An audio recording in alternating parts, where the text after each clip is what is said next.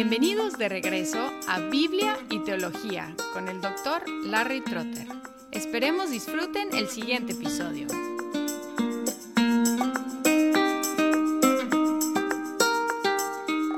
En su libro llamado De Doctrina Cristiana o sobre la enseñanza cristiana, Agustín de Hipona explica lo que se llama la paradoja del aprendiz. Él habla de cosas y de signos. Por ejemplo, hay una cosa que es un reloj y hay una palabra reloj que es un signo que señala la cosa que se llama un reloj. Y su paradoja va así. Si yo te digo una palabra que conoces, no aprendiste nada. Y si yo te digo una palabra que no conoces, tampoco aprendiste algo. Su conclusión es que es imposible aprender por medio de la enseñanza de otro pero todos sabemos que aprendemos de otros y de la enseñanza. Su solución es el papel de Cristo, quien es el Maestro por excelencia. Además, él dependió mucho de Platón, cuya idea acerca del aprendizaje es que todo es recordar. Según Platón, en nuestras memorias está el conocimiento y lo que tenemos que hacer es recordar lo que está ahí latente. Ahora, como sea esta idea de Agustín como teoría del aprendizaje, todos reconocemos que mucho del aprendizaje es reaprender y recordar. Por lo tanto, los maestros y los papás siempre están recordando a sus estudiantes y a sus hijos de lecciones previas. En el texto de hoy, Pedro revela su propósito en escribir esta carta, y resulta que fue recordar a sus lectores de cosas que ya sabían. En 2 de Pedro 1, 12 al 15 dice, Por tanto, Siempre estaré listo para recordaros estas cosas, aunque vosotros ya las sabéis y habéis sido confirmados en la verdad que está presente en vosotros. Y considero justo, mientras esté en este cuerpo, estimularos recordándoos estas cosas, sabiendo que mi separación del cuerpo terrenal es inminente, tal como me lo ha declarado nuestro Señor Jesucristo.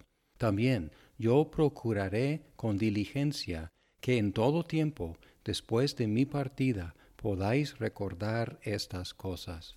Pedro estaría siempre listo en el 12 para recordar a sus lectores de estas cosas. Ahora, ¿cuáles son estas cosas? Son las cosas que ya hemos visto en los versículos 1 al 11. ¿Como cuáles cosas?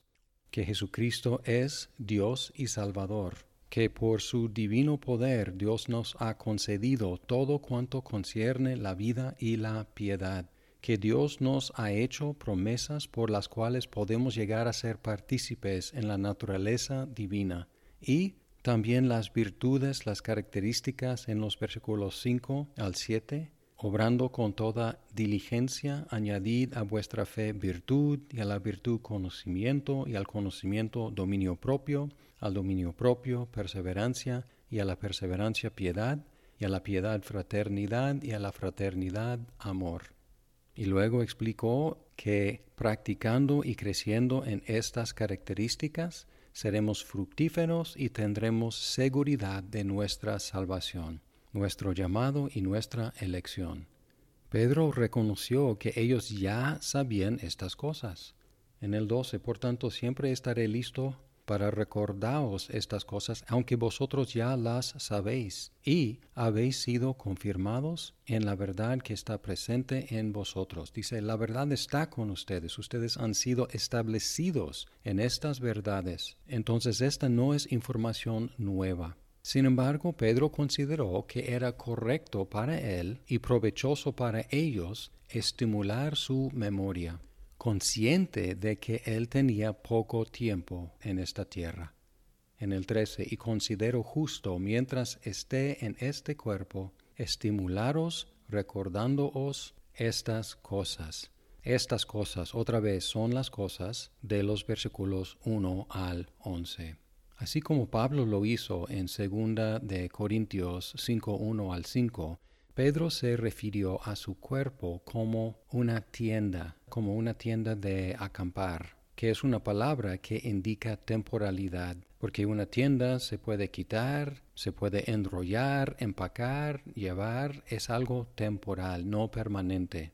Y Pedro estuvo consciente de que pronto iba a morir. En el 14 dice, sabiendo que mi separación del cuerpo terrenal es inminente, tal como me lo ha declarado nuestro Señor Jesucristo. No es muy claro cómo supo Pedro que iba a morir, quizás por sus circunstancias, su edad y la persecución, o posiblemente por una revelación especial. En Juan 21, 18 al 19, Jesús le había dicho cómo iba a morir por crucifixión. Y puede estar refiriéndose a esa información que Jesús le había dicho, o puede estar refiriéndose a una revelación posterior. Pero su lenguaje indica de que no estaba muy preocupado sobre la cuestión de la muerte, porque hablaba de quitarse su tienda de campaña. Hay dos razones por las cuales los cristianos podemos tener paz aún contemplando nuestra muerte. La primera es la presencia con Cristo inmediatamente después de la muerte. En Filipenses 2:23 Pablo hablaba de partir y estar con Cristo, lo cual era muchísimo mejor. La otra razón que no enfatizamos tanto entre los cristianos hoy en día es la resurrección del cuerpo en el último día. Muchas veces nos enfocamos aún en los funerales de los cristianos, en nuestra presencia inmediata con Cristo al morir, pero nuestra esperanza no es una separación del cuerpo, sino la resurrección del cuerpo en el último día. Y por estas dos razones, la presencia con Cristo inmediatamente y la resurrección del cuerpo en el último día, los cristianos podemos enfrentarnos a la muerte con paz. Y Pedro, a la luz de su muerte inminente, quería ser diligente para asegurar de que sus lectores tuvieran todo lo que necesitaban para recordar estas cosas. En el 15, también yo procuraré con diligencia. Es la tercera vez que él menciona esta idea de diligencia en 1.5, por esta razón también, obrando con toda diligencia, añadid a vuestra fe virtud, etc. Y luego en el 10, así que hermanos, sed tanto más diligentes para ser firme vuestro llamado y elección. Y ahora le toca a Pedro hablar de su propia diligencia.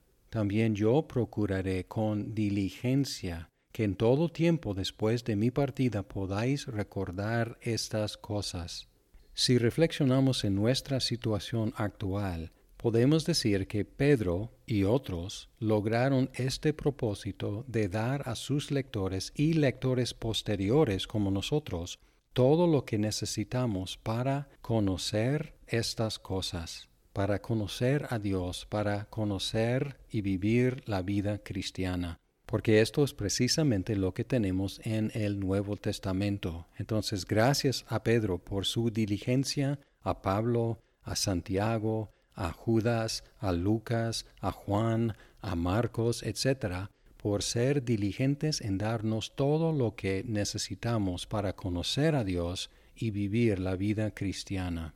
Como todos sabemos, parte de la enseñanza y la predicación cristiana es explicar verdades reveladas y es un deleite explicar estas verdades por primera vez a algunas personas y ver que están captando la verdad del Nuevo Testamento. Pero para los que ya son cristianos y cristianos con muchos años en la fe, mucha de la enseñanza y la predicación es recordar la verdad revelada como la Biblia es un libro grande, creo que nadie puede decir que se la sabe completamente. Por lo tanto, siempre hay cosas nuevas que aprender. Pero aún para los que han leído la Biblia muchas veces, si no hay muchas cosas que aprender por primera vez, hay muchas cosas que recordar. Por lo tanto, siempre estoy animando a la gente de mi congregación de tener la práctica de leer la Biblia. Dios me llamó a la fe en Cristo en mi último año de la preparatoria, justo antes de la universidad. Fui a la universidad como un cristiano muy nuevo y el ministerio en el cual estuve involucrado a veces invitaba a pastores de renombre de otras partes y tuve el privilegio de escuchar al pastor John Stott. Y no me acuerdo de su lección de ese día, no me acuerdo del texto que predicó, no me acuerdo de lo que me enseñó, pero me acuerdo de que en el tiempo de preguntas y respuestas, él mencionó su recomendación de que cada pastor debe leer toda la Biblia cada año. Yo no era pastor, yo era un cristiano muy nuevo, pero pensé, si esa práctica es buena para los pastores, pues debe ser buena para mí también. No le seguí cada año, pero en la mayoría de estos más de 40 años desde entonces he tenido el privilegio de leer la Biblia cada año. Así que les paso esa recomendación del pastor John Stott de leer la Biblia cada año para que aprendan las verdades que están ahí o si ya las han aprendido, para que se acuerden de ellas.